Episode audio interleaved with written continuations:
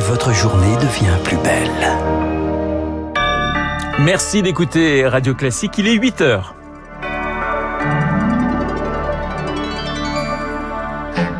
La matinale de Radio Classique avec Renaud Blanc. Et voici les titres du journal présenté par Lucille Bréau. Combien de victimes d'abus sexuels dans l'église? Le rapport Sauvé le dira ce matin.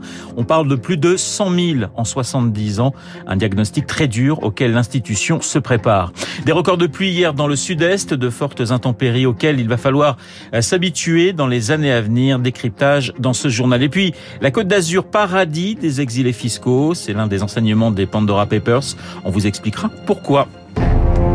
Radio classique. Bonjour Lucille. Bonjour Renaud, bonjour à tous. L'Église de France face à la vérité du rapport Sauvé. Elle a fait de la parole des victimes la matrice de son travail. La commission indépendante sur les abus sexuels rend ses conclusions dans une heure, le fruit de deux ans et demi de travail.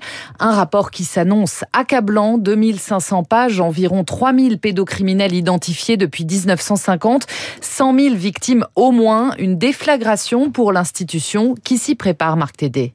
Patrick Goujon est un jésuite de 48 ans. Enfant, il a lui-même été agressé par un prêtre, ce qu'il raconte dans son livre Prière de ne pas abuser. Il faut, dit-il, que chaque diocèse réexamine son histoire. Que le diocèse dise de telle année à telle année, un de nos prêtres, même sans dire son nom, a agressé des enfants dans ces villes. Nous faisons appel à vos témoignages. Et le second pas, ça serait de dire, oui, nous, comme diocèse, nous n'avons pas pris de sanctions contre ce prêtre et nous n'avons pas aidé les victimes qui se sont fait connaître. Il y a six mois, avant même la publication du rapport, les évêques français s'étaient engagés à créer, entre autres, un tribunal pénal canonique, un fonds de 5 millions d'euros pour les victimes, ainsi qu'un lieu de mémoire. L'important est que l'Église ne se dérobe pas, estime Daniel Duigou, prêtre à Paris et par ailleurs psychanalyste. La première violence, c'est l'abus sexuel en tant qu'acte. Et puis une deuxième violence, c'est le silence qui peut être entretenu par euh, les institutions et qui ne permet pas aux victimes de faire euh, tout un travail de résilience. Tous le reconnaissent, rétablir la confiance est désormais pour l'Église une question de vie ou de mort. Marc Tédé a noté que le diocèse de Paris s'apprête déjà à ouvrir une structure d'accueil pour les prêtres mis en cause avec un accompagnement médical et un suivi psychologique.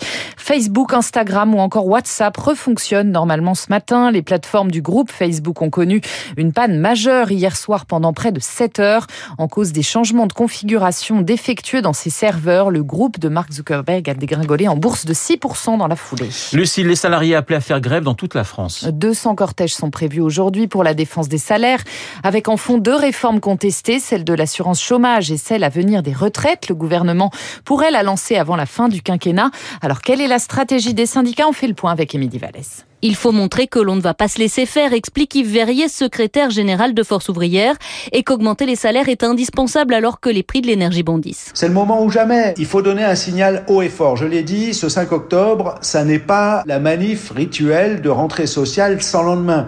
On est dans une période où la question des salaires, elle est centrale. On est dans une période aussi euh, de campagne présidentielle. Moi, ce que je crains, c'est qu'on fasse de certains sujets sociaux un objet de surenchère électorale. Je pense aux retraites. Avec cette grève, l'idée c'est surtout d'occuper l'espace social et médiatique. Il ne devrait pas y avoir foule, prédit Dominique Andolfato, professeur à l'Université de Bourgogne, spécialiste des syndicats.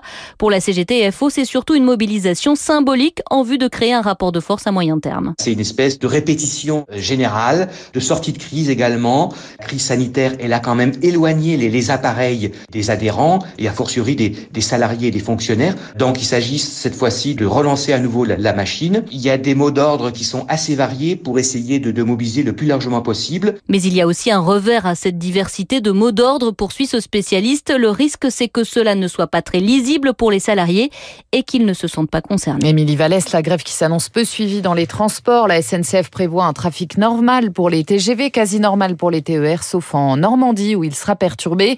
À Paris, le cortège partira de la place de la République à 14h, direction l'Opéra.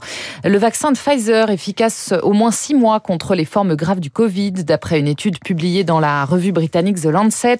L'Agence européenne des médicaments a approuvé hier l'administration d'une troisième dose à tous les plus de 18 ans. Vous écoutez Radio Classique, il est 8h04 à Marseille, plus de deux mois de pluie tombée en quelques heures hier. L'alerte rouge pluie inondation a été levée dans la soirée, mais 11 établissements scolaires resteront fermés aujourd'hui dans la cité phocéenne. Toutes les écoles et les crèches d'Aubagne également pour vérifier que les bâtiments sont sûrs. Après la Loire-Atlantique samedi, le département des Bouches-du-Rhône est le deuxième à avoir été placé en vigilance rouge en quelques jours. Ces fortes intempéries, Baptiste Gabory, il va falloir s'y habituer. Oui, alors ce qui s'est passé hier à Marseille, hein, c'est un épisode méditerranéen, phénomène euh, classique pour la saison, mais exceptionnel hier par l'intensité des pluies. Et là, le lien avec le changement climatique est avéré. Les épisodes orageux ne sont pas plus nombreux aujourd'hui, mais ils sont et seront plus violents. La raison est simple, une atmosphère plus chaude contient plus de vapeur d'eau et donc plus de pluie. Avec un réchauffement de 2 degrés, les devraient augmenter de 20% et jusqu'à 50% dans un monde à 4 degrés de plus. C'est vrai pour tous les phénomènes de pluie torrentielle, comme à Nantes ce week-end ou en Allemagne et en Belgique l'été dernier. Des pluies euh, diluviennes qui avaient fait plus de 200 morts et qui ont été rendues jusqu'à 9 fois plus probables par le réchauffement, euh, selon une étude réalisée par plusieurs climatologues. Baptiste Gabory, des intempéries qui ont par ailleurs précipité dans la mer des torrents de déchets accumulés à Marseille par une semaine de grève des éboueurs. 650 agents ont été mobilisés pour les ramasser. Les talibans doivent nous permettre de continuer les opérations humanitaires. Déclaration à l'instant d'Emmanuel Macron, le chef de l'État qui pose un préalable avant une éventuelle reconnaissance du nouveau régime en Afghanistan, le retour des jeunes Afghanes à l'école. Emmanuel Macron qui évoque aussi le regain de tension de ces derniers jours avec l'Algérie. Mon souhait, c'est qu'il y ait un apaisement, ajoute le chef de l'État. Lucille, plusieurs dirigeants se défendent après les accusations des Pandora Papers. Selon ces documents, le roi de Jordanie, par exemple, aurait créé une trentaine de sociétés offshore, des informations inexactes pour le palais royal. Des proches de Vladimir Poutine sont aussi accusés d'avoir détourné des millions d'euros. Des allégations infondées pour le Kremlin.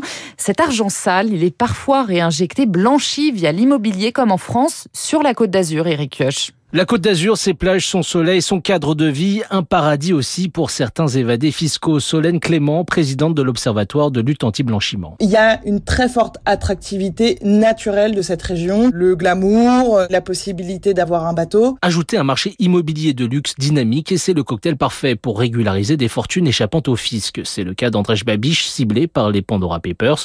Le premier ministre tchèque aurait acquis un château pour 14 millions d'euros payés cash, de l'argent qui a transité entre les îles Vierges Washington et Monaco, un montage qui fait penser à du blanchiment. Tout l'enjeu est que on ne puisse pas lier une personne avec un compte bancaire, un bien immobilier. Vous allez avoir des montages où on va empiler une société sur une société sur une société, c'est l'opacité. Une complexité favorisée par les paradis fiscaux, ce qui rend toute investigation et poursuite quasi impossible, l'économiste fiscaliste Vincent Drezet. Ça passe toujours par des territoires qui ne coopèrent pas. Les investigations sont très lourdes, très longues, infructueuses parce qu'elles se heurtent tout simplement un manque de renseignements qui empêche la justice de faire son travail. Et lorsqu'il y a poursuite, les peines prononcées restent faibles, comme pour HSBC en 2019, condamné à 300 millions d'euros pour avoir aidé des centaines de Belges à échapper aux impôts. Les précisions d'Éric Kioch et puis les confidences de Kylian Mbappé à l'équipe. L'attaquant des Bleus revient notamment sur son transfert manqué au Real Madrid.